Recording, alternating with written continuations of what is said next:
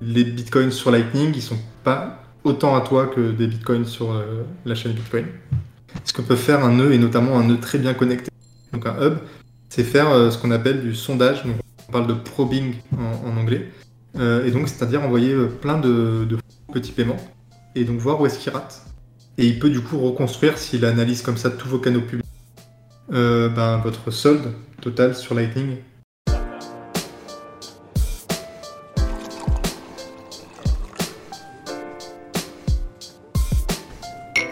Bonjour tout le monde et bienvenue dans Découpe Bitcoin. Aujourd'hui, je suis avec Fanis pour nous parler du Lightning Network. Fanis, merci beaucoup d'être avec nous. Salut Roxy, merci à toi euh, de l'invitation. Bah surtout merci à toi de déjà avoir fait la formation donc numéro 3 du site euh, sur ta chaîne et d'avoir vraiment poussé sur l'écosystème français euh, du contenu sur Lightning assez poussé techniquement. Je pense que le plus simple pour tous ceux qui ne te connaîtraient pas encore, ce serait de te présenter, présenter un petit peu ta formation et qu'est-ce qui t'a poussé à tomber dans Bitcoin et à vraiment te pousser très loin dans le Lightning Network. Oui, bien sûr. Euh, du coup, bah, je m'appelle Fanis, j'ai une formation euh, plutôt euh, ingénieur, parce que donc, je suis diplômé très récemment là, de, de l'école centrale de Marseille, et bah, pendant que j'ai fait la série de vidéos, j'étais encore étudiant là-bas. Et alors la question, quand est-ce que je suis tombé dans Bitcoin Toujours compliqué pour moi d'y répondre, parce que ça s'est fait de manière très très graduelle. Mais euh, j'ai commencé à en entendre parler euh, quand j'étais en classe prépa, donc en 2000, euh, je sais pas, 2016, 2017, 2017 plutôt, je pense début 2017, sûrement avec le, avec le début du, du bull run. Et, et, voilà. Et très vite, je suis parti dans les shitcoins. voilà, très vite, j'étais sur Ethereum, sur IOTA. Euh, ce genre de, truc avec euh, zéro bitcoin euh, parce que c'était le vieux dinosaure qui allait de toute façon disparaître à coup sûr. voilà. Et puis après, après, ça prend un bear market pour trouver la voie de la sagesse. Et, et après, on va dire que j'ai commencé à vraiment m'y plonger un peu plus sérieusement une fois, une fois en école d'ingé.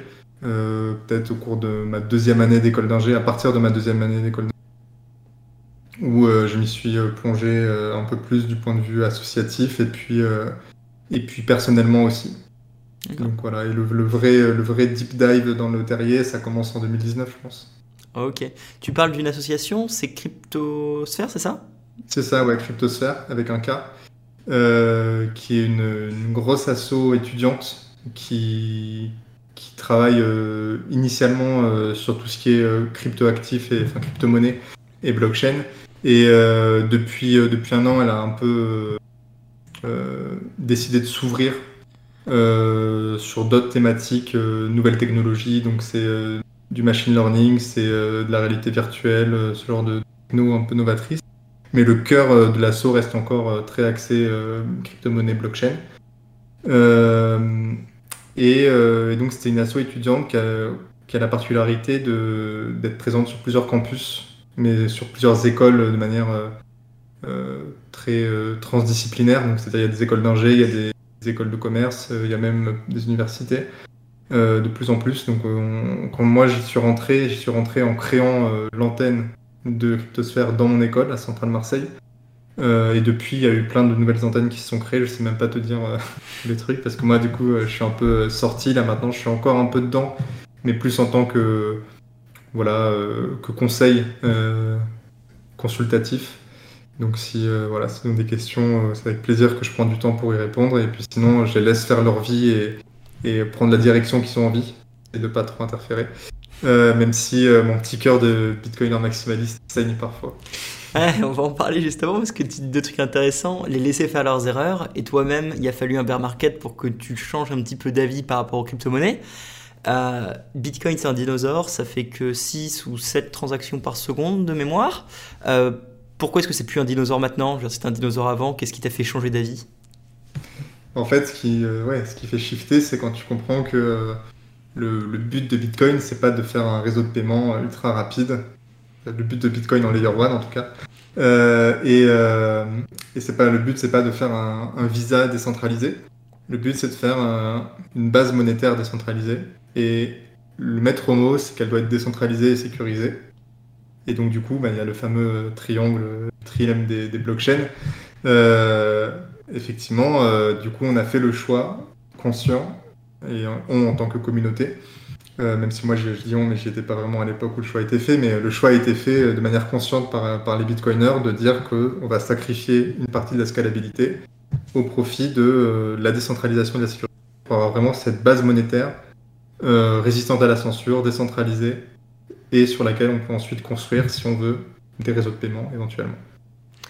Et, du coup... donc, euh, ouais, ça prend ça pour euh, comprendre, et à ce moment-là, eh ben, en fait, Bitcoin ne devient plus un dinosaure, ça devient le, le, seul réseau qui, qui est capable d'accomplir ce truc, cette prouesse, qui est de créer un réseau monétaire décentralisé à partir de zéro. Voilà en effet, donc c'est très important d'avoir ces, petits compromis.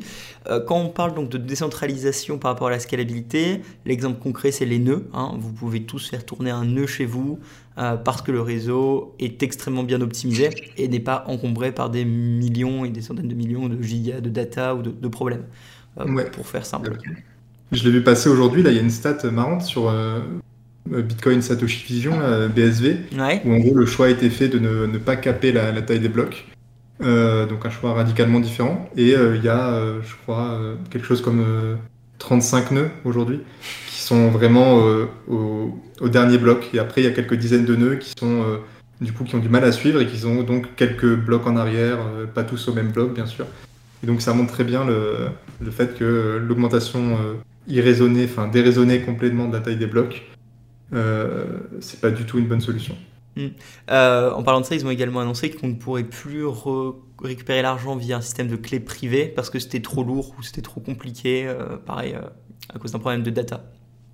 Ouais, ça, ouais, il me semble que c'est un truc où il faut sauvegarder ses, effectivement son portefeuille à l'ancienne comme on le faisait sur le Bitcoin en 2013. et donc, le, effectivement, les, les, les 24 mots en fait ne permettent pas de récupérer un compte enfin, c'est BSV. Ouais, c'est ce que je l'ai précisé pour tout le monde, ne vous inquiétez pas, on ne parle pas de Bitcoin, hein, on parle de Bitcoin Satoshi's Vision, donc qui est un fork de Bitcoin, un hard fork. On n'a pas vraiment abordé les forks dans, dans, dans mon cours, dans ma, sur cette chaîne énormément.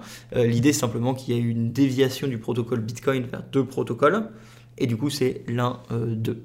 On va pas parler trop de Satoshi's euh, Vision, mais c'est intéressant. C'est même, un fork de, BCH. Oui, c'est vrai que c'est un fork de Bitcoin Cash. Et du coup, il y a eu un fork par rapport à Bitcoin Cash pour la taille des blocs, et sans aller trop dans, tout le débat des big blocks, small blocks, il y a eu un résultat, enfin il y a eu quelque chose qui a émergé de, de toute cette probabilité de la scalabilité, qui est du coup le réseau Lightning Network. Est-ce que tu pourrais nous expliquer qu'est-ce que c'est ce réseau éclair?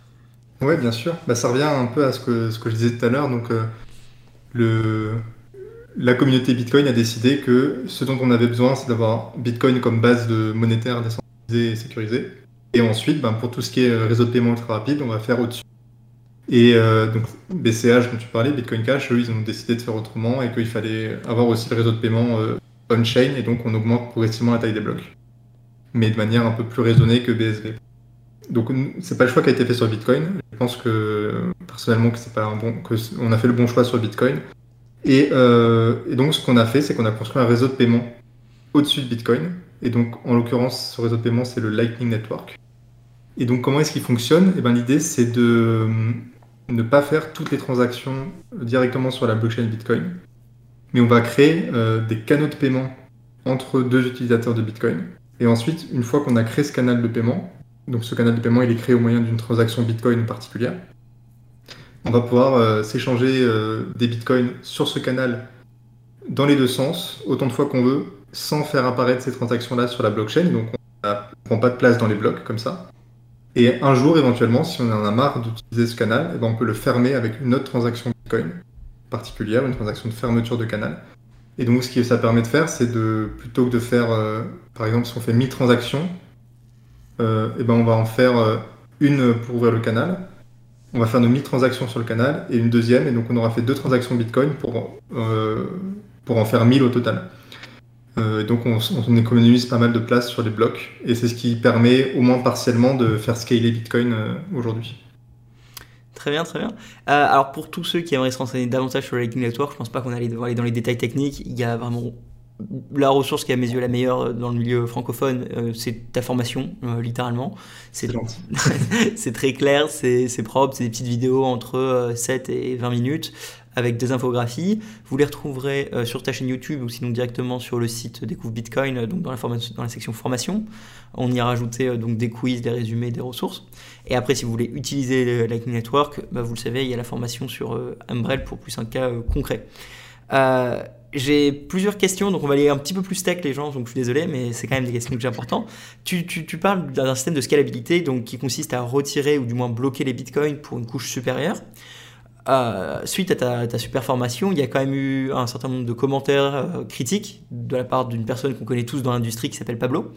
Et c'est vrai qu'on n'entend jamais parler de, son argumentaire dans, l'écosystème, donc je me dis que ça peut être intéressant d'apporter ça pour tout le monde.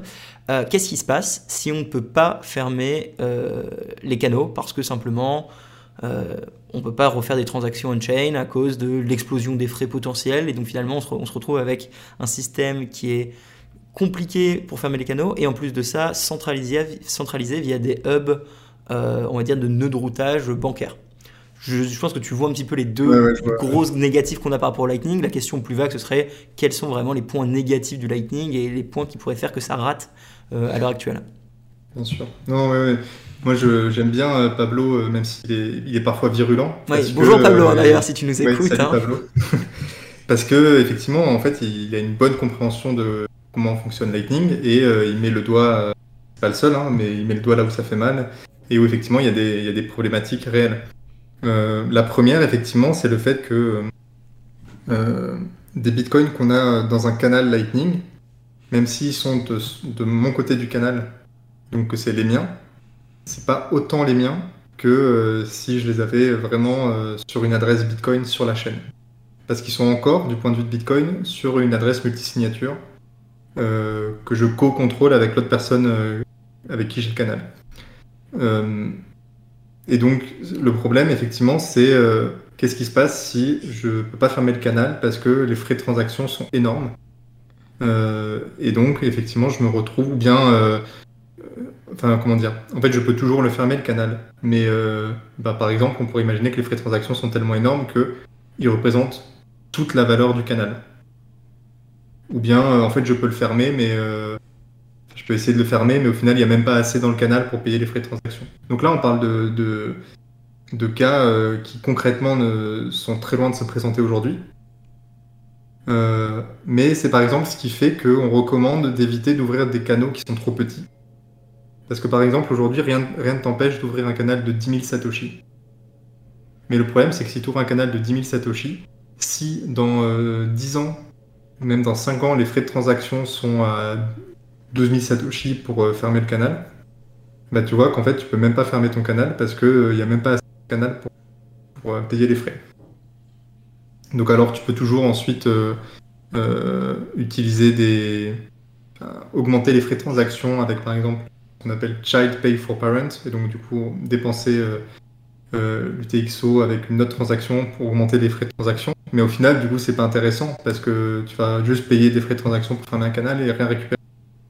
Donc il y a cette problématique-là. Euh, et effectivement, euh, il ne faut pas être hypocrite. Les bitcoiners, euh, fondamentalement, pensent que les frais de transaction vont augmenter et qu'il va y avoir un, comment dire, que le block space, l'espace dans les blocs, va être un marché de plus en plus âprement disputé et que donc les frais de transaction vont augmenter. Et c'est même la base du modèle de sécurité euh, à long terme de Bitcoin, on espère que les frais de transaction vont augmenter, permettre de continuer à rémunérer les mineurs, même une fois qu'il euh, euh, il n'y aura plus de nouvelles récompenses de blocs. Parce qu'à chaque halving, les récompenses sont divisées par deux.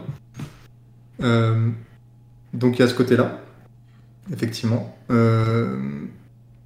où effectivement, à très long terme, il est pas idiot, je trouve, de considérer que ça puisse commencer à devenir compliqué pour fermer des canaux euh, de taille euh, petite, moyenne. Euh, comment est-ce qu'on peut corriger ça? Alors il y a plusieurs pistes qui sont envisagées. on peut envisager, parce que donc, le, nerf de la guerre, c'est de réussir à tout faire tenir dans les blocs. et donc on peut envisager de faire du batching, donc de batcher les ouvertures et les fermetures de mais donc ça, c'est très bien pour une, entreprise ou une entité qui a besoin d'en fermer beaucoup, d'en ouvrir beaucoup. ce qu'il faudrait réussir à faire, c'est à faire de, que plusieurs personnes puissent se réunir sans, sans confiance, idéalement, pour ouvrir ensemble plusieurs canaux, un, chacun, et fermer ensemble plusieurs canaux, et où il faudrait que les frais de la transaction qu'ils font à 10 euh, soient moins élevés que de faire 10 transactions d'ouverture, transactions de fermeture. Euh, donc ça c'est une possibilité, donc une espèce de, je sais pas, on pourrait dire que c'est du coin join un peu, et je sais pas du tout honnêtement si c'est possible, euh, si c'est déjà recherché. L'autre possibilité, c'est qu'à long terme, on peut considérer augmenter la taille des blocs éventuellement. Euh, de manière euh, légère, maîtrisée. À un moment, on en a vraiment besoin. Euh, pourquoi pas en 2040, si vraiment les ordinateurs de monsieur tout le monde, si le Raspberry Pi peut tenir largement et qu'il n'y a pas de problème, qu'on a des disques de 10 Tera qui sont à 50 balles, enfin pardon, à 50, à 2500 Satoshi en 2030, bah, pourquoi pas augmenter la taille des blocs à ce moment-là, si, si, c'est vraiment OK point de vue technique. Donc ça, ça c'est le point. Euh, voilà, en fait, euh, les bitcoins sur Lightning, ils sont pas autant à toi que des bitcoins sur euh, la chaîne Bitcoin. Et l'autre point qui est souvent adressé par les, des personnes sceptiques vis-à-vis de Lightning, c'est la centralisation du réseau. Parce que c'est-à-dire que Lightning, c'est un, réseau de canaux de paiement qui permet, en fait, le côté réseau permet de faire que tu n'es pas, obligé d'avoir un canal Lightning direct avec quelqu'un que tu veux payer tu vas pouvoir passer par euh, des nœuds intermédiaires, et donc tu vas pouvoir passer par plusieurs canaux, dont des canaux qui ne sont pas les tiens, jusqu'à atteindre ton destinataire. Euh, et donc les nœuds au, milieu, euh, bon, ils prélèvent un petit frais, mais voilà, ils vont acheminer ton paiement jusqu'à la bonne destination en utilisant ce qu'on appelle le routage en oignon, qui a une formidable fonctionnalité qui est de garantir un certain niveau de confidentialité. C'est-à-dire que chaque nœud intermédiaire, il ne sait pas qui est la personne qui a euh, fait le paiement au début et il ne sait pas qui est le destinataire final. Il sait juste que la personne précédente qui l'a envoyé, ben, c'est ce nœud-là, et le nœud suivant, c'est celui-ci. Euh, et il ne sait pas plus que ça. Et donc ça, c'est intéressant. Et c'est ce qu'utilisait par exemple euh, pour Tor, le, routage en oignon, c'est enfin, c'est à peu près la même idée. Mais par contre, le gros inconvénient, c'est que c'est le nœud qui fait le paiement, donc qui envoie les sous, qui doit calculer l'intégralité de la route. Et le problème, c'est que euh, c'est des calculs de route qui ne sont pas déterministes, qui sont probabilistes parce qu'on ne connaît pas exactement la répartition de la liquidité dans les canaux, ce genre de choses. Alors là, je vais un peu dans, le, dans les détails. Hein, mais, un petit peu. Et, euh, et du coup, c'est des calculs qui sont déjà des, calculs de meilleure route, c'est des algorithmes qui sont pas toujours euh, très efficaces en termes de, temps de calcul ou de, enfin, voilà, en termes vraiment computatoires, quoi. Et en plus, si on rajoute une couche, de, probabilité, donc c'est-à-dire, on va dire, il y a tant de chances à peu près, on pense que vu la taille totale du canal, on ne sait pas exactement où est la liquidité à l'intérieur, mais il y a de bonnes chances qu'il y en ait assez du bon côté. Bah, si on rajoute cette couche probabiliste, ça rend les choses encore plus compliquées. Et donc c'est pour ça que parfois, bah, on va essayer une, deux, trois, quatre routes euh, différentes avant d'enfin en trouver une qui marche en pratique euh, pour euh, faire un paiement à un autre nœud du réseau auquel on n'est pas directement et ce que ça veut dire aussi, c'est que les nœuds, pour pouvoir trouver des routes, ils doivent avoir en mémoire une carte du réseau, la topologie du réseau avec un certain nombre de nœuds et de canaux. Ils ne vont pas tous les avoir, pas forcément, mais il faut en avoir autant que possible. Enfin, plus t'en as en tout cas, et plus tu as de chance, a priori, de trouver, euh, de trouver, des routes et de trouver des routes qui marchent bien. mais ça aussi, à mesure que le réseau grandit, c'est quelque chose qui devient de plus en plus compliqué. Euh, et euh, à mesure que le réseau grandit, ça devient de plus en plus compliqué de trouver une route, encore une fois, du point de vue calcul. Euh, et, donc, ce que ça veut dire, c'est que naturellement, il va y avoir une tendance à avoir des hubs qui vont se former, c'est-à-dire des nœuds un peu, un peu centraux dans le réseau, des points de centralisation, et qui sont des, des, nœuds qui sont très bien connectés à plein d'autres nœuds dans le réseau, avec des canaux en général relativement gros, euh, avec pas mal de liquidité, avec éventuellement de la liquidité qui, euh, qui est au bon endroit assez souvent, etc. Et donc en fait, les paiements vont naturellement avoir toujours passer par les mêmes nœuds centralisés, les mêmes hubs. Euh, et ça, c'est quelque chose qu'on n'aime pas beaucoup. C'est un peu contraire à l'éthique, à l'éthique de Bitcoin d'avoir des points de centralisation. Donc il y a plusieurs choses. Donc effectivement, c'est un problème, mais un problème qui est relatif. Euh, parce que d'une part, avoir de la centralisation, un peu de centralisation localement dans le réseau, c'est quelque chose qui permet aujourd'hui de router les paiements de manière plus efficace. Euh, donc quand on fait un réseau de paiement, on veut qu'il soit un peu efficace. Donc en fait, aujourd'hui, ces, hubs permettent euh, effectivement d'acheminer les paiements comme on l'expérimente aujourd'hui. Donc, c'est-à-dire à pas avoir toujours euh, des galères pour trouver des routes, etc. Euh, donc, c'est un compromis qu'on fait. Et c'est pour ça qu'on le fait sur euh, un layer supérieur à Bitcoin et pas sur Bitcoin. Tout l'intérêt des layers, c'est qu'on peut faire des compromis dessus sans impacter la chaîne principale. Donc, ça, c'est aujourd'hui. Aujourd'hui, on fait un compromis. demain, moi, mon, espoir, mon espoir c'est qu'on soit obligé de faire un compromis, que le compromis soit peut-être un peu moins important. Euh, et donc pour ça, il y a différentes pistes. Et l'une d'entre elles, c'est par exemple des protocoles de routage des, paiements alternatifs comme End Routing, qui pourrait être une alternative au routage en oignon et qui a euh, a priori qui est intéressant euh, du point de vue de la centralisation. il permettrait voilà, de, calculer les routes de manière plus efficace et donc d'avoir moins de hubs. Et puis le, dernier point aussi, c'est que même s'il y a des hubs, euh, le problème de la centralisation, c'est si un jour euh, l'un des points centrales, euh, ben soit il se passe un truc, il y a une coupure d'électricité, il devient hors ligne, et donc on peut plus passer par lui, et donc en fait on se retrouve bloqué parce qu'on n'avait pas de trou, ou bien même il devient malveillant, et donc il commence à dire, ben moi maintenant, si vous voulez passer, il va falloir payer des gros frais. Ben, donc dans tous ces cas-là, on peut toujours construire de nouvelles routes, donc de nouveaux canaux pour euh, passer par ailleurs. Donc si des nœuds commencent à se comporter mal, on peut toujours ouvrir de nouvelles routes et passer par ailleurs. La seule problématique à avoir en tête, c'est effectivement les frais de transaction euh, sur la blockchain Bitcoin, puisqu'on paye des frais de transaction sur Bitcoin quand on ouvre des canaux. Et donc c'est quelque chose qu'effectivement euh, il faut garder en tête, c'est-à-dire que des, acteurs malveillants pourraient se placer dans une position centralisée sur le réseau Lightning et tirer parti d'une augmentation des frais de transaction Bitcoin pour limiter la possibilité que qu'on aurait à passer par d'autres nœuds là.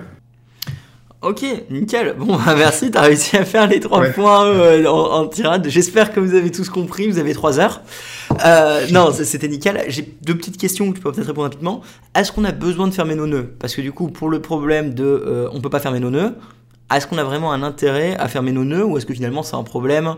Dans tous les cas, tous les problèmes que tu as dit, c'est des problèmes un peu de, riches, enfin de riches dans le sens où c'est des problèmes, ça veut dire qu'on a réussi. Euh, ça veut dire que Lightning est adopté de façon drastique et ça veut dire que le marché de l'espace dans les nœuds Bitcoin est tellement utilisé qu'on ne peut pas rajouter des petites transactions. Donc ça veut dire qu'on a quand même bien, bien évolué sur l'adoption de, masse de Bitcoin. Donc question numéro 1, est-ce que c'est obligé de fermer les canaux ou quel est le danger si finalement on ne ferme pas les canaux? Est-ce qu'on a besoin de fermer un canal en règle générale? Euh, non, pas toujours. Euh, il y a certaines personnes qui, vont dire d'ailleurs que le, mieux c'est d'éviter absolument, enfin de ne les fermer qu'en dernier recours. Euh, mais il y a quand même tout un cas de, de, configuration où tu as besoin de fermer un canal. Et, la plus simple d'entre elles, c'est si le, nœud en face ne répond plus. donc ça peut être plein de raisons. sur Internet, coupure d'électricité, il a plus envie de répondre, enfin voilà. Mais, et donc à ce moment-là, ton seul moyen de récupérer tes fonds, c'est de fermer. de fermer le canal. Et donc tu vas les récupérer on-chain. Et sinon, c'est juste des fonds que tu as qui sont bloqués, que tu peux pas utiliser. Euh, donc c'est pas très intéressant. Donc c'est pour ça qu'il faut quand même euh, conserver la possibilité euh, de fermer les canaux. Parce que sinon, voilà. non, non, je, suis pour continuer à ce qu'on puisse les fermer. Hein. Mais, c'est vrai que c'est une, question que j'ai souvent des viewers. Il y, a un autre thème que j'aimerais aborder, enfin, qui se rassemble avec le hub, c'est la, la, vie privée. Enfin, c'est un peu différent, puisque centralisation et vie privée, c'est bon, c'est indirectement lié. Est-ce que le Lightning Network permet d'être plus anonyme que euh, Bitcoin et quel est le pouvoir de ces hubs pour peut-être analyser ou pas les datas qu'ils pourraient tirer? Donc on sait qu'il y a des sociétés de chain analysis euh, sur Bitcoin qui tracent tout, qui surveillent tout, euh, surtout si vous utilisez du KYC.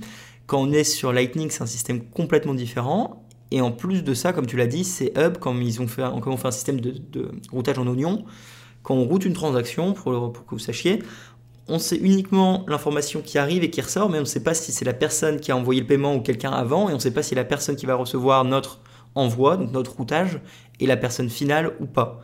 Euh, Tu me dis si je fais une erreur, mais théoriquement, donc c'est ça. C'est-à-dire que nos hubs, finalement, ils n'ont pas autant de pouvoir de traçage que sur le, que les mineurs pourraient avoir ou que du moins les channel ici peuvent avoir. Est-ce que tu peux nous parler un petit peu donc, de la vie privée sur Lightning Network? Oui, bien sûr. Bah, pour répondre déjà à ta question, euh, est-ce que Lightning c'est plus privé euh, que Bitcoin? Moi, ma réponse à ça, c'est euh, ça dépend comment tu utilises Lightning et ça dépend comment tu utilises Bitcoin. donc, donc en fait, ce qui se passe, c'est qu'effectivement, sur Bitcoin, par défaut, tout est transparent. On enregistre les transactions dans un registre commun et elles sont visibles par tout le monde. Et donc maintenant, ce qu'on a sur Bitcoin, c'est des outils pour essayer de rendre euh, complexe euh, l'interprétation des transactions. Parce que finalement, quand on parle de vie privée, euh, ce qu'on veut vouloir, ce qu'on va vouloir simuler, c'est par exemple combien est-ce qu'on a au total. Typiquement, ça c'est une information dont on n'a pas envie qu'elle soit connue. Et donc, puis il y a d'autres types d'informations, c'est ben, qui paye qui, voilà, typiquement.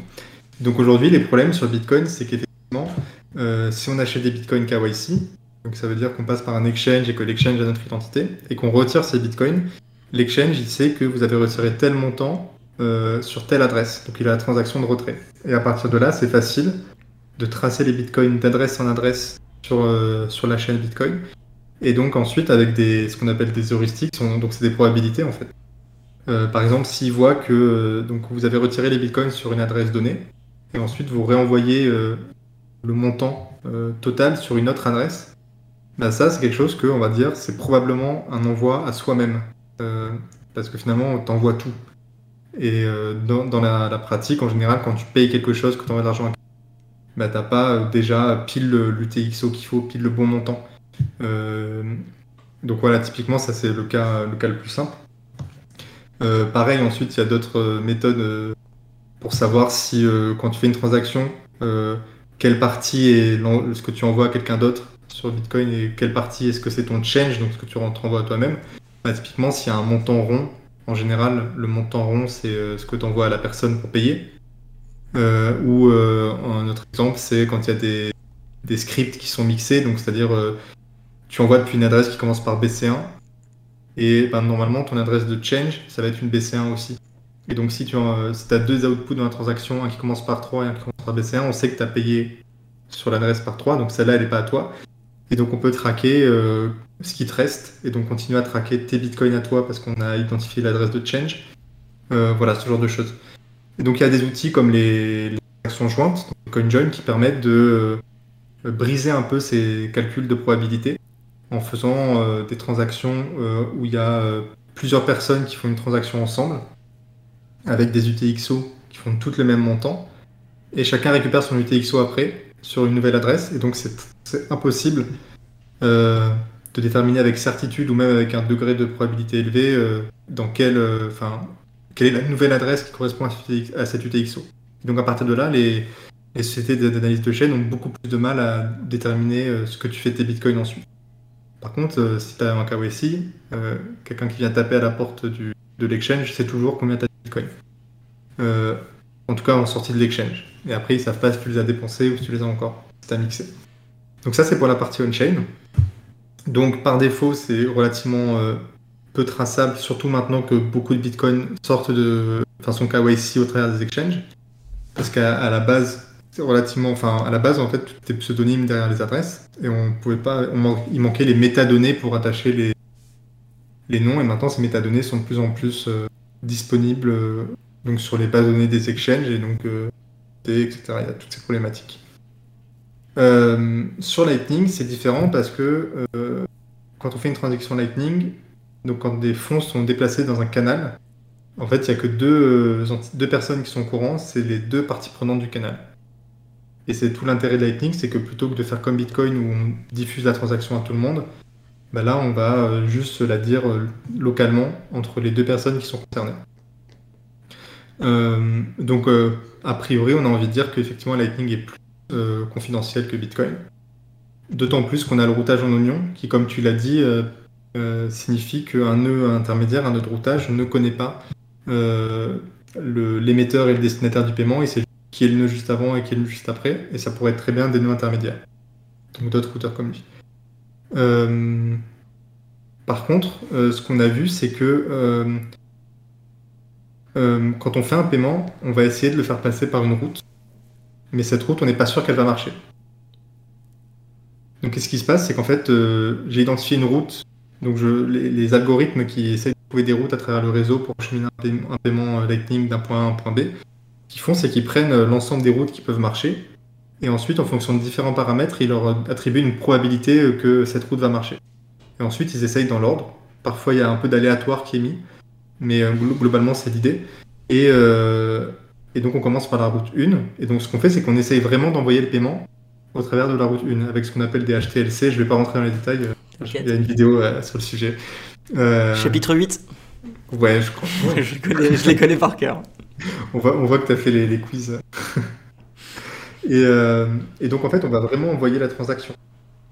Et, et, donc, cette transaction, elle va partir. Donc, mettons que je vais envoyer 20 000 Satoshi, identifier une route, et je commence à la faire partir. Toc, toc, toc. Et elle n'arrive pas au bout. Et comment je sais qu'elle n'arrive pas au bout? C'est parce que le nœud, hein, il y a un nœud à un moment donné qui n'avait pas assez de liquidité côté pour pouvoir continuer à propager le paiement. Et à ce moment-là, il va me retourner une erreur, et dans cette erreur, il va me dire bah, j'ai pas assez de fonds, je peux pas continuer. Donc, bon, moi, je suis un peu deg, euh, mon paiement, il a pas passé par cette route, donc je vais devoir initier une note. Mais par contre, j'ai appris quelque chose sur l'état d'un canal qui ne m'appartient pas. Ce que j'ai appris, c'est qu'un tel, sur son canal avec tel autre, parce que je sais, euh, comme c'est moi qui calcule la route initialement, j'ai une idée très précise de par où est passé mon paiement. Et donc je sais que sur tel canal entre lui et lui, bah, il n'y a pas 20 000 Satoshi, il y en a moins euh, du côté de, celui qui m'a envoyé le message pour me dire que ça passait pas. Et donc ce que peut faire un, ce que peut faire un nœud, et notamment un nœud très bien connecté, donc un hub, c'est faire euh, ce qu'on appelle du sondage, donc on parle de probing en, anglais, euh, et donc c'est-à-dire envoyer plein de, de, petits paiements, et donc voir où est-ce qu'ils ratent. Donc c'est des faux paiements. Et, donc, plus il est bien connecté et plus il va pouvoir sonder euh, de manière euh, extensive euh, le, réseau. Et donc, effectivement, quelqu'un peut apprendre, ça paraît contre-intuitif, mais peut connaître de manière plus ou moins approximative le, la répartition des fonds dans un canal donné et dans un canal public donné. Et et il peut du coup reconstruire, s'il analyse comme ça tous vos canaux publics, euh, ben, votre solde total sur Lightning. Euh, mais donc c'est votre solde public. Parce que donc j'ai oublié d'en parler, mais effectivement il y a deux types de canaux. Ce qu'on appelle public et privé. Alors en vrai les canaux privés ne sont pas vraiment privés. Ce que ça veut dire c'est que quand on ouvre un canal sur Lightning, on fait une transaction Bitcoin.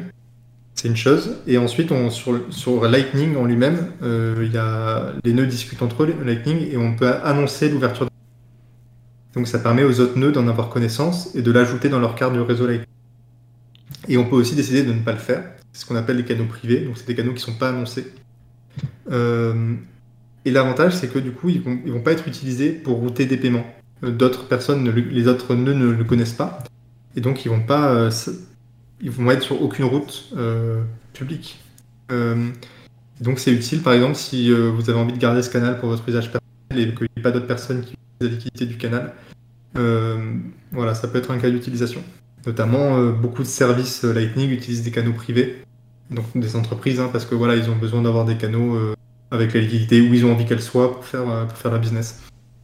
et donc ça, par contre, c'est beaucoup plus difficile à, sonder. voilà, je pense que c'est possible aussi. et d'ailleurs, je sais qu'il y a Anthony Roning qui, un, long papier euh, qui prend une demi-heure à lire, je crois, euh, sur la, vie privée, enfin la confidentialité de Lightning Network, que j'avoue, j'ai pas encore eu le temps de lire. Pourtant, ça fait euh, des mois qu'il a sorti, donc sur ma, ma liste de lecture depuis, mais il y a d'autres trucs qui passent au-dessus parfois. Donc Mais je pense que, enfin voilà, je pense qu'il faut le lire. Là, honnêtement, moi, je t'ai exposé ma compréhension de la vie privée sur Lightning. je pense que lui, lui, il a pas mal du coup tenter des trucs, il a pas mal expérimenté pour voir ce qu'il arrivait à, avoir comme info euh, euh, en se mettant dans le rôle d'un attaquant, on va dire. Euh, donc, donc je pense que c'est une lecture intéressante de ce point de vue-là qui doit plus rentrer dans les détails que ce que j'ai dire là. Nickel, bon, on le mettra dans la description, tu me l'enverras, et puis on va tous le lire, et on en parlera à l'entonnoir du Bitcoin un de ces jours, hein, évidemment. Euh, ok, c'est super l'idée du sondage, je savais pas qu'on pouvait faire ça, enfin je m'étais déjà imaginé des systèmes un peu pareils, mais donc euh, c'est bon, enfin c'est bon, c'est bon et pas bon de savoir que du coup ça existe et qu'il faut se protéger. Euh, on l'a pas dit, on va peut-être pas aller dans les détails, mais n'oubliez pas non plus que comme c'est une transaction on-chain, on peut analyser ça et Taproot peut permettre et va permettre théoriquement de cacher ça ou d'offusquer pour permettre donc qu'on ne sache pas quand quelqu'un ouvre ou ferme un, canal Lightning. donc si on fait du, Taproot en batching, ce sera encore mieux. Euh, pour vous donner une idée et surtout pour euh, expliquer que la vie privée c'est une course euh, du chat et de la souris clairement, enfin c'est Andrés qui le dit, tout le monde le dit. Donc on a, il y a beaucoup de, choses à faire et beaucoup de choses pour s'améliorer. mais de ce qu'on on est d'accord, c'est si tu utilises Bitcoin de façon absolument pas anonyme, il vaut mieux utiliser quand même Lightning d'un point de vue vraiment noob basique. Il n'y a pas des noobs, mais dans l'idée. Et, j'irai même plus loin, c'est que c'est la, confidentialité entre Lightning et Bitcoin, elle est, euh, je sais pas si c'est un bon terme, mais elle est composable. C'est-à-dire que euh, si, tu utilises des, si tu coin join tes, coins sur, euh, sur imaginons, tu fais, tu fais une ouverture de canal en, en faisant en même temps une transaction jointe. Mhm. sur le Bitcoin, enfin voilà un truc un peu, un peu, un, peu stylé comme ça. Mais du coup, par défaut, tu accrois en même temps la confidentialité de, de, tes fonds sur Lightning. Donc, c'est les deux sont liés en fait. Si tu as une bonne confidentialité sur Bitcoin, que tes coins sont mixés, etc., tu accrois d'autant euh, ta confidentialité sur Lightning. Euh, parce qu'effectivement, euh, Lightning à la base, c'est quand même rien de plus qu'une transaction, une transaction Bitcoin. J'ai une autre question un peu plus particulière. KYC sur un full node, comment ça pourrait se passer est-ce que ça peut exister? Est-ce que tu as déjà entendu parler que ça existe? Je me, pose juste la question parce que du coup, tu peux devenir un nœud de routage, comme on en a déjà parlé euh, assez longuement euh, sur la chaîne, ou du moins je suis en train d'en parler assez longuement en ce moment que je shoot. Euh, simplement parce que donc, quand on met de la liquidité dans Lightning Network, on se connecte avec beaucoup de gens, on a parlé des hubs, ces gens vont être récompensés avec de l'argent, donc potentiellement on appelle ça des nœuds de routage et ça peut être super intéressant parce que tu as un revenu passif qui tombe si vous êtes un peu dans la finance, vous comprenez qu'en fait, ce que je viens de décrire, c'est Visa et Mastercard, euh, littéralement. C'est des gens qui font de la liquidité et du paiement entre deux acteurs. Ces gens sont régulés, ils tracent tout, ils analysent tout. Avec Bitcoin, on vient de voir que l'analyse n'était pas la même. Par contre, la question, c'est est-ce que tu crois, et c'est plus philosophique, juridique et peu importe, hein, qu'à un moment, euh, l'État, ils vont dire non, mais en fait, les nœuds de routage, vous devez être régulés, vous devez euh, avoir des licences de money transiteur, comme on le voit aux US. Euh, vous devez KYC, vous n'avez pas le droit de rerouter des paiements qui sont à plus que 1000 euros sans avoir la pièce d'identité de la personne qui a envoyé, même si c'est pas possible. Tu sais bien qu'ils sont capables de faire un truc aussi bête que ça dans, une loi. Quoi. Euh, c'est quoi un peu ton point de vue? Est-ce que tu as de l'expertise ou des choses à nous dire là-dessus? Bah, Déjà, certains États vont le faire ou essayer de le faire. Ça, Ouais, ils vont essayer, c'est sûr. Il n'y a pas trop de doute là-dessus. Et, euh, et, ensuite, est-ce que c'est possible? Oui. Euh, parce que donc sur, euh, sur Lightning, en même temps qu'un paiement, tu peux faire passer euh, du texte arbitraire. Enfin, il y a un champ où tu peux vraiment écrire ce que tu veux. Donc en général, c'est utilisé comme pour mettre, ben, je sais pas, pourquoi tu fais le paiement par exemple. Tu sais, c'est comme sur Lydia quand tu rembourses quelqu'un pour le burger, pour le burger, tu peux faire pareil sur Lightning. Tu peux attacher du texte. Exemple euh, concret, si vous euh, scannez le QR code en bas de la page de Découvre Bitcoin et que vous mettez un petit texte, je le reçois directement sur le Discord en mode merci pour la donation. Et il y a Sphinx également, euh, qu'on n'a pas encore abordé sur la chaîne, mais qu'on va aborder prochainement. D'ailleurs, je pense que c'est prochainement que je shoot celle-ci. Voilà, qui eux font du, une messagerie sur Lightning et utilisent ça pour utiliser des transactions Lightning pour propager des, messages, effectivement. Et, donc, et, et, donc, on pourrait très bien imaginer qu'un nœud euh, de routage euh, requiert, euh, donc refuse de processer, donc de continuer à répercuter, une transaction Lightning d'un montant supérieur à, je sais pas moi, 100 euros, si il n'a pas l'identité de la personne. Et bah, cette personne peut, par exemple, enregistrer son identité sur le site internet du, du nœud de routage. Imaginons que Visa rejoigne le réseau et ils ont un super site internet où tu peux t'enregistrer. Et là, il te donne, euh, il donne euh, un, nom d'utilisateur, euh, un numéro d'utilisateur que tu dois mettre dans tes paiements Lightning. Comme ça, ils savent que c'est toi. D'accord. Et, ils t'auront demandé de KYC ton wallet Lightning ou ton nœud Lightning. Comme ça, ils peuvent aussi vérifier que le paiement vient de toi et puis qu'ils ont bien KYC. Enfin, donc c'est des choses qui sont possibles. On a eu un cas marrant au Salvador avec l'application euh, Chivo Wallet où euh, ils avaient fait un peu, euh, ils avaient fait une connerie et en gros l'application dans ce champ de elle mettait le nom légal complet de la personne. Mm. et donc il y a quelqu'un qui leur a fait remarquer mais vous êtes au courant. C'est une, information, enfin voilà que c'est visible du destinataire et de tous les nœuds intermédiaires. Non, pas de tous les nœuds intermédiaires, pardon, que du destinataire final. Euh, voilà, c'est quand même. Euh, les gens ils mettaient des, screenshots, on voyait leur nom complet, etc. Euh, et donc depuis, ils ont corrigé ça. Et d'ailleurs, maintenant, le texte, c'est plus le nom, prénom de la personne, c'est merci. je sais plus qui c'est qui leur a dit, mais donc merci tel, voilà, pour le remercier. Donc maintenant, tout le Salvador le connaît. voilà, pour ça. mais donc, tu vois, c'est quelque chose qui est possible. Et éventuellement, on pourrait dire. ça pourrait devenir un requis et donc, si tu veux passer par, euh, par des nœuds, voilà, c'est des choses qui sont possibles. Et, même, euh, il y a aussi toute la partie KYC euh, pour retirer tes fonds des, des, exchanges via Lightning. Ouais, on a vu ça récemment, je me souviens, en parler. Avec ouais. ouais. qui demande de KYC ton propre nœud si tu retires. Alors, je sais pas exactement quels sont leurs, leurs algorithmes, enfin, comment est-ce qu'ils détectent que tu essayes de t'envoyer des bitcoins à ton propre nœud ou pas, parce que euh, notamment quand je, l'utilise parfois pour faire des paiements en ligne sur des commerces. Euh, ça marche très bien. Il me demande pas de KYC, donc je sais pas ce qu'il détecte, s'il détecte que c'est un BTCP serveur soit, mais euh, voilà, effectivement, c'est quelque chose qui je pense viendra. Après, ils peuvent essayer de l'interdire, mais il y aura toujours des gens, voilà, comme ça tourne sur Raspberry Pi. voilà, il faut, c'est comme Bitcoin en fait, hein, s'ils essayent de l'interdire ça devient compliqué. Mais, mais en fait, le, voilà, la différence, c'est qu'ici, euh, c'est comme pour le minage un peu. Hein. Euh, il y a des efforts, euh, enfin des tentatives de, le réguler, de, de, réussir à faire de la régulation. Donc avec notamment, on pense à, Marathon qui avait commencé à, appliquer les règles de la blacklist de, de l'OFAC. donc c'est-à-dire qu'ils censuraient des transactions vers des adresses qui étaient dans la blacklist. Mais on voit, on voit que ça n'a pas duré longtemps. Euh, après, eux, ils l'ont fait de manière euh, proactive. Donc, ils n'avaient pas de demande du régulateur particulière. Euh, mais voilà, je, pense que ça viendra, qu'effectivement, il y a des pays où peut-être que pour opérer, honnête, enfin, opérer de manière officielle un nœud Lightning, il faut une licence. et qu'il y a des chances que ce soit en France. des gros nœuds, des gros nœuds du réseau, hein, des hubs qui demandent ça mais euh, on pourra toujours passer par ailleurs. Ouais, alors c'est ça qui est toujours important, hein, comme pour le euh, comme pour le minage, on répète, euh, ils vont essayer de bannir Bitcoin, ils vont pas, ils vont pas rester les bras croisés, ils vont essayer de nous réguler un maximum. Par contre, ils peuvent simplement pas. Ce sera une question de comply ou pas comply et quelle alternative on essaie d'utiliser ou pas, tout en respectant la loi. Si on décide de évidemment rien faire de criminel, vous le savez dans la chaîne, on est trop, on, est pro pro loi. Hein. Oula, j'ai perdu mes écouteurs. on est pro-loi.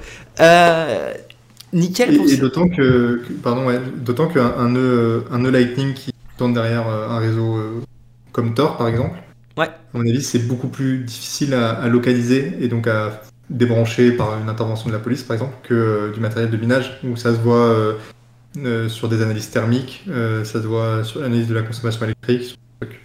C'est ça, parce que du coup, si vous êtes quelqu'un qui a son nœud euh, umbrelle, parce que les viewers ont souvent un nœud umbrelle chez soi, comme c'est par tort, on ne peut pas le tracer.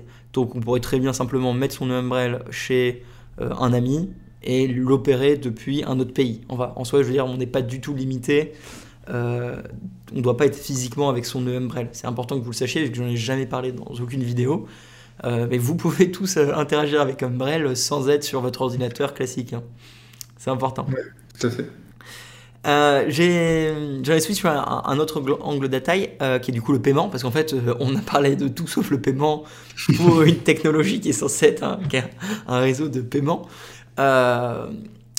Euh, Est-ce que tu peux nous parler un peu de ça? Donc, on sait qu'on a BTP Server qui peut permettre d'accepter Lightning Network, beaucoup de marchands le commencent. C'est vraiment la vocation du Lightning, hein, des microtransactions euh, instantanées et sans frais. C'est généralement vers ça que vont aller les marchands, parce que quand tu achètes un café avec Bitcoin, bah déjà, enfin, personne n'achète un café, mais si vous achetez un café avec Bitcoin, ou au El Salvador, quand je, je, vais au Salvador là, pour la conférence, avec ton boss d'ailleurs, pour la conférence donc, de Bitcoin Beach, on va dépenser des bitcoins naturellement, et du coup ça, ça va être fait 100% avec Lightning Network, parce qu'on le sait, El Salvador a adopté Lightning et Bitcoin, mais tous les utilisateurs utilisent directement Lightning.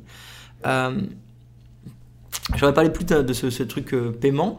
Est-ce que tu vois vraiment l'adoption du Lightning par les euh, vendeurs, par les marchands, ou est-ce que pour toi ça va simplement être un réseau d'envoi entre bitcoiners et c'est pas non plus encore assez adopté ou assez pratique pour les, les, marchands. Je dis ça parce qu'il y a le problème de la liquidité en fait. Donc si vous me suivez, on parle en fait de la liquidité euh, qui doit être gérée dans le sens où tu peux accepter que si tu as de la liquidité euh, entrante. Sauf que pour avoir cette liquidité entrante, bah, tu peux pas simplement mettre des fonds sur Lightning. Tu dois mettre tes fonds plus exécuter certaines choses pour que les gens puissent te payer. Donc je sais pas si tu peux nous parler un peu de ça et des contraintes que les marchands ont actuellement et peut-être de quelques solutions. Bien sûr, ouais, ouais. Bah, tu, l'as bien dit, euh, sur, Lightning, ce qu'on peut faire euh, tout seul, c'est ouvrir un canal. Euh, parce qu'à ce moment-là, tu as juste besoin de mettre tes fonds à toi et d'ouvrir le canal vers toi. bon, il peut refuser, mais voilà, en général, il accepte, sauf dans certains cas. Alors que pour avoir de la liquidité entrante, il faut que tu aies quelqu'un qui ouvre un canal vers toi. Et donc ça, c'est un peu plus compliqué. et donc c'est une problématique pour les commerçants, parce que les commerçants, ils ont besoin de recevoir des paiements beaucoup plus que d'en envoyer. Euh, et donc, euh, donc effectivement, c'est une problématique. Donc il y a plusieurs moyens. Aujourd'hui, j'ai l'impression que une partie des commerçants, bah, c'est en appelant à d'autres personnes pour ouvrir des canaux vers eux. Donc sur Twitter, par exemple, que vous pouvez ouvrir un canal vers mon restaurant sur des paiements? typiquement aussi, si quelqu'un va à un restaurant toutes les semaines, bah, ça peut valoir le coup pour lui d'ouvrir un canal, ce genre de choses. Et puis après, il y a des services, euh, qui, donc des entreprises, hein, qui proposent de, euh, d'ouvrir des canaux euh, vers moi, vers toi, et contre, contre une petite, une petite commission. mais aujourd'hui, voilà, typiquement, alors LNB, c'est vraiment une entreprise, mais la dernière fois que je l'ai fait, tu peux ouvrir un canal de 2 millions de Satoshi. Donc tu as LNB qui ouvre un canal vers toi avec 2 millions de Satoshi du côté de LNB pour euh, quelque chose comme 6000 euh, Satoshi. D'accord. Donc, euh, donc tu vois, c'est pas très cher. Alors après, ce qu'ils disent bien sur leur site chez LNBIC, c'est que ils se réservent le droit de le fermer s'ils voient qu'il n'y a pas d'activité, ce genre de choses, parce que du coup, ça leur fait des fonds bloqués. Mais finalement, c'est pas si cher que ça. Et donc, c'est un bon moyen d'avoir de la liquidité entrante. La problématique, c'est que si ça va que dans un sens, ensuite, comment est-ce qu'on fait Donc, au bout d'un moment, mettons que j'ouvre un canal de 2 millions. Au bout d'un moment, donc les, les, les, fonds ils vont euh, depuis LNBig vers moi, etc., etc. Et puis au bout d'un moment, il n'y a plus de fonds côté LNBig et tout est de mon côté. Mm. Euh, donc comment est-ce que je fais à ce moment-là?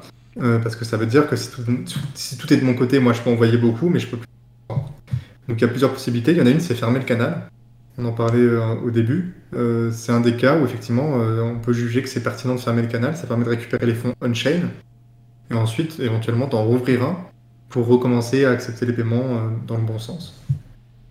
On peut aussi essayer de faire euh, de rééquilibrer le canal, donc c'est-à-dire de déplacer les fonds en restant euh, sur Lightning, en gardant le canal ouvert en tout cas. Il y a différents moyens de faire ça. Il y a des moyens où c'est clairement sur Lightning, les fonds via d'autres canaux pour qu'ils soient du bon côté de nouveau. ça marche plus ou moins. Il y a d'autres moyens qui sont de faire des, des, des swaps, on va dire. Euh, donc notamment le plus connu, enfin l'un des plus connus, c'est Loop, euh, qui permet en gros de d'envoyer euh, les bitcoins sur Lightning jusqu'à jusqu'au nœud de un des nœuds de Lightning Labs, qui opère un service qui s'appelle Loop. Et donc ensuite, eux, ils vont vous, ils vont récupérer les bitcoins et vous renvoyer le même montant modulo commission on-chain. Et donc ça vous permet de garder le canal ouvert.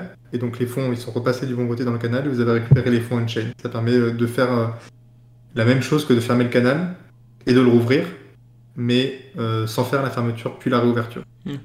Et in fine, euh, ça dépend de la commission que prend Lightning Labs, mais ça peut permettre d'économiser des frais. Et en tout cas, ce que ça permet de faire un peu sûr, c'est d'économiser de la place euh, sur la blockchain. Ouais. Puisqu'on fait une transaction de moins. Ok. voilà. Donc il y a ces problématiques-là, effectivement. et quand tu es un commerçant, tu n'as pas forcément envie de devoir gérer ça.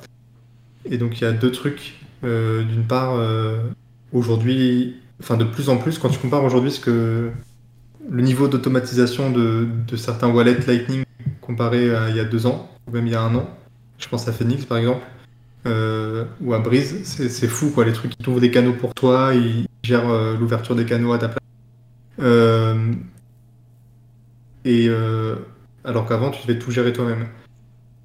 Et donc on peut imaginer que plus tard ça soit encore plus automatisé, que tu vraiment plus à gérer quoi que ce soit. Donc j'imagine un utilisateur lambda, donc il découvre, découvre Bitcoin bien, enfin il n'y a pas de bien trop tard, il n'est jamais trop tard pour découvrir Bitcoin, mais euh, d'un coup ok, il se dit bon bah vas-y ça m'intéresse bien, j'ai acheté mes 4000 euh, euros de Bitcoin, j'ai envie de mettre 1000 euros sur le Lightning, je télécharge euh, Phoenix, je balance 1000 euros dessus, automatiquement Phoenix va garantir une stabilité, une connectivité, euh, pour euh, qu'il n'y ait jamais un seul souci utilisateur. C'est à peu près ça, tu penses, le, futur euh, du portefeuille mobile? Ouais, alors, donc la problématique, du point de vue expérience utilisateur, je pense que on va avoir beaucoup de, trucs comme ça, effectivement. voilà, ce qui se passe, c'est que tu envoies des fonds on-chain sur Lightning, la, son wallet Phoenix la première fois, et derrière, tu n'as pas idée de ce qui se passe, mais Phoenix, il, récupère, il réceptionne les fonds, enfin A5 du coup, l'entreprise qui gère Phoenix, mhm. et ils vont euh, te les mettre à disposition euh, dans un canal de manière instantanée. Ce qu'on appelle des turbo channels. Donc, bah, c'est parce que pour de vrai, le canal il n'est pas instantané à ouvrir, mais euh, ils utilisent un petit trick pour te le cacher. Et, et tu vas pouvoir utiliser Lightning directement. Et ensuite, donc ils ont ouvert le canal pour toi avec assez de. Enfin, si, tu ouvres, si tu reçois une quantité X de fonds euh, sur ton Phoenix la première fois, bah, ils vont ouvrir un canal euh, un peu plus grand, donc ça dépend. Voilà. Et puis après, si tu as besoin euh, de recevoir de nouveau des fonds sur Lightning et que les canaux existants sont pas assez grands, bah, ils vont te les ouvrir à la volée. Donc ils vont te l'ouvrir pour toi, t'as pas à le gérer. À chaque fois, ils prélèvent un petit frais qui est transparent, qui est, affiché. Et c'est leur business model. Et d'un autre côté, donc il y a ça, il y a le fait que tu n'as pas à gérer tes canaux, ta liquidité. Euh, et donc ça te garantit que tu peux faire des paiements et en recevoir quand on a besoin. Mais c'est qu'une partie, parce qu'en fait, ce qu'il faut pour euh, pouvoir recevoir ou envoyer des paiements quand on a besoin, c'est d'une part avoir la liquidité qu'il faut au bon endroit de ton côté, et euh, il faut aussi que tu arrives à atteindre le nœud à qui tu veux faire le paiement. Et l'autre avantage comme Phoenix, c'est que comme ils ont gros nœuds, les nœuds A5, c'est les plus gros nœuds du réseau, ils sont très bien connectés, donc tu es à peu près sûr avec Phoenix de pouvoir atteindre n'importe quel nœud du réseau. Donc typiquement, euh, moi quand j'utilise euh, Lightning pour du paiement euh, dans des commerces, pour bah, acheter des kebabs Pour acheter des kebabs par exemple, exactement. Je commence par essayer avec mon nœud et parfois ça marche pas. Et à ce moment-là, j'utilise Phoenix comme solution de secours. Parce qu'en fait, ça veut dire, en général, quand ça marche pas avec mon nœud, c'est que mon nœud n'arrive pas à trouver de route parce que voilà, il est pas suffisamment bien connecté. C'est pas un nœud de, un nœud énorme. Mais j'ai une question. Imaginons, toi, tu serais connecté avec A5. quelle serait la différence entre utiliser Phoenix ou ton nœud? Finalement, la liquidité, elle va aller de ton nœud vers A5, comme si ce serait Phoenix finalement, et de, A5 vers euh, le reste. Euh, c'est simplement parce que tu n'es pas connecté à A5 que ça marche pas ou il y a quelque chose que j'ai mal euh, compris? Non, non, par exemple, si effectivement j'avais un canal vers A5. D'accord, tu n'as pas. Ok, c'est parce que tu n'en as pas. la liquidité. Donc en fait, le, c'est pas un problème, mais c'est leur droit. A5, eux, ils, ont, ils développent Phoenix euh, et ils ont une problématique qui est effectivement, euh, t'en parlais, les utilisateurs, ils doivent pouvoir faire des paiements rapidement, ça doit bien marcher. Et, euh, donc, du coup, ils sont exigeants sur les canaux que tu ouvres vers eux. Si tu as un canal, si un nœud derrière Tor qui met un peu de temps à répondre, par exemple, bah, ça veut dire que les paiements, ils vont mettre un peu de temps à se faire. Et donc, eux, c'est leur droit. ils vont, notamment, ils vont refuser déjà les canaux en dessous de, d'un certain montant, si tu essayes d'ouvrir un canal en dessous d'un certain montant, il va pas être accepté de manière automatique. Et ensuite, même si tu ouvres un canal avec un certain montant, ben, ils vont te laisser euh, une chance, on va dire. Mais euh, je pense que c'est automatique de leur côté, hein, je ne sais pas exactement comment c'est fait, mais euh, ça arrive régulièrement que A5 ferme le canal avec quelqu'un d'autre. Et je pense que c'est parce que voilà, ils ont des contraintes de leur côté, des exigences euh, par rapport aux, nœuds avec qui ils se connectent. Ils peuvent pas se permettre d'avoir des nœuds qui répondent pas ou bien quand euh, je pense qu'il y a quand ils essayent de faire passer un paiement par ton nœud, si au bout de, je sais pas, 10 fois ça marche pas, bah, ils vont se dire, ok, ce nœud-là, il n'est pas bien connecté, ou bien il est, hors ligne, on sait pas, et donc on va fermer le canal. Euh, parce que comme ça, ça permet de récupérer les sous aussi. Euh, mais donc effectivement, si j'avais un canal à VRA5, euh, a priori parce qu'il utiliserait la même route au final. Ouais, ok, très bien. Nickel, super. Euh, intéressant pour moi parce que j'ai du coup un canal avec A5, donc ils m'ont laissé ouvrir. Merci beaucoup A5. Il euh, faudrait peut-être que je regarde si, si j'ai bien tout fait pour pas me faire niquer, enfin pour pas me faire éjeter, et, et, jeter. Comment on dit? À jeter Éjecter. Éjecter. Merci. nickel. Après, après, je dis ça, mais ça fait longtemps moi que. Donc ça se trouve maintenant ça marche. Hein. Enfin, comment dire, maintenant ils sont peut-être plus souples. Peut-être que c'était autre chose, d'autres problèmes, je sais pas.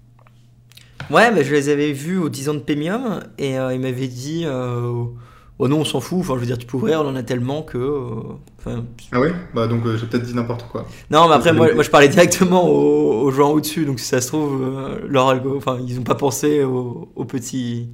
à la plebs, on va dire.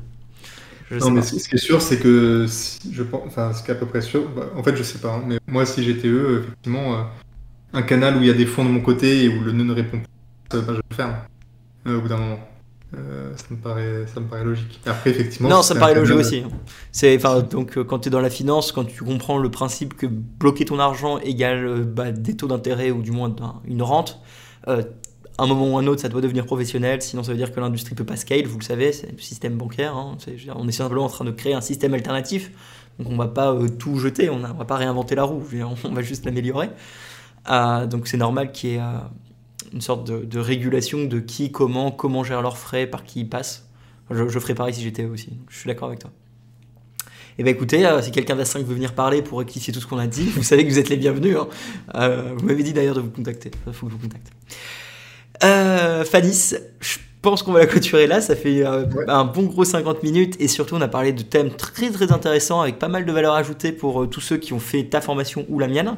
Euh, et sûrement euh, beaucoup d'autres personnes qui sont déjà plus, plus avancées que, moi. Euh, est-ce que tu peux nous dire un petit peu où est-ce que tu en es maintenant par rapport à Bitcoin? C'est quoi le prochain parcours? Je sais que tu as commencé donc chez Hélène Market. voilà, brièvement, où est-ce qu'on peut te retrouver? Qu'est-ce que c'est ton Twitter? Le futur de Bitcoin? Je te laisse la conclusion. Ça marche. Ouais, bah, comme tu l'as dit, effectivement, j'ai rejoint Hélène Market en tant que, que développeur. effectivement, donc je suis très content. Mon premier vrai job un job euh, dans Bitcoin et même dans Lightning. Et donc, euh, voilà. Putain, la chance. Tu fais des, des, des Ça fait trois semaines là et euh, génial. Voilà, c'est le rêve. trop bien, je les embrasse. Et, et puis sinon, c'est quoi ta question après? Oh non, le futur de Bitcoin, il est beau. Et, Bitcoin, oui. Bah oui, oui. Bah, ça dépend de ton horizon de temps. Hein, c'est ce que je dis toujours. Pour, par, par provoque, quand on me dit mais tant je dis toujours ça dépend et, je dis, bah, si c'est dans 5 ans, euh, le million, pourquoi pas. Dans 5 ans, le euh, million? Bah, Peut-être, on sait pas. Déjà, déjà on va voir euh, dimanche, est-ce qu'on arrive aux 70 Ah, moi j'ai annoncé 70 dimanche, je, je, je l'ai dit. sachant qu'on shoot la vidéo, je sais pas quand est-ce que je la mettrai. on, on, vient de. Je suis sûr, on va être à 80. On va être à 80 quand elle sortira celle-ci, tu vas voir. Non. Tu la sors pas avant les 80. non, on est à 64, non, on est à 66 euh, quand on parle. On vient de frapper les, all-time high. Euh, bravo à tous les hodlers, euh, même si vous écoutez ça plus tard. félicitations à ceux qui ont la conviction de, s'implémenter dans ce réseau. Et comme on l'a vu, vu que Bitcoin ne fait que commencer et que bah, dans 5 ans, Fanny vient de nous dire que ça va être 1 million. il faut mieux ouvrir des canaux Lightning maintenant et s'y intéresser à cette technologie parce que je pense qu'il y a beaucoup de, débauchés aussi bien pour le taf que de potentiels nouveaux services euh, entrepreneuriales, euh, épargne. Je veux dire, le, Lightning, c'est une pépinière en explosion, donc surtout n'oubliez pas de vous y intéresser. Où est-ce qu'on peut te retrouver? Tu as un Twitter, un blog? Ouais, j'ai un Twitter, c'est principalement là. c'est Fanis Mikalakis sur Twitter. voilà. Et c'est là que ouais, c'est là qu'on peut me retrouver. J'ai un site internet, mais je faut, faut, que je le mette à jour. fanismikalakis.fr. Donc N'y allez pas tout de suite. Très bien, c'est noté. Euh, question, dernière question, Wasabi ou Samouraï? Ah, Samouraï. Samouraï, ok. Et est-ce que tu as plus d'abonnés que Lounès sur Twitter? Absolument. Ok, c'est parfait. Eh ben, on va la clôturer là. Rendez-vous euh, pour information euh, avec Fanis, on organise des spaces tous les dimanches à 18h sur Twitter, ça s'appelle l'entonnoir du Bitcoin. On s'y retrouve pour parler des dernières actualités du Lightning Network et de Bitcoin en général. Donc, euh, si vous voulez l'entendre, abonnez-vous au podcast sur n'importe quelle plateforme. Vous êtes en ce moment sûrement sur une plateforme de podcast également, mais ce sera sur YouTube. Donc, abonnez-vous, likez, retrouvez-nous sur les podcasts et l'entonnoir du, du Bitcoin tous les dimanches, retransmission la semaine suivante. Bisous à tout le monde, merci beaucoup Fanny d'être venu. À la semaine prochaine. Salut. Grâce à Bitcoin, vous avez regagné de la souveraineté financière. Désormais, allez plus loin. Faites tourner votre nœud et devenez votre propre banque. Contribuez au réseau et arrêtez de faire confiance. Devenez Bitcoin.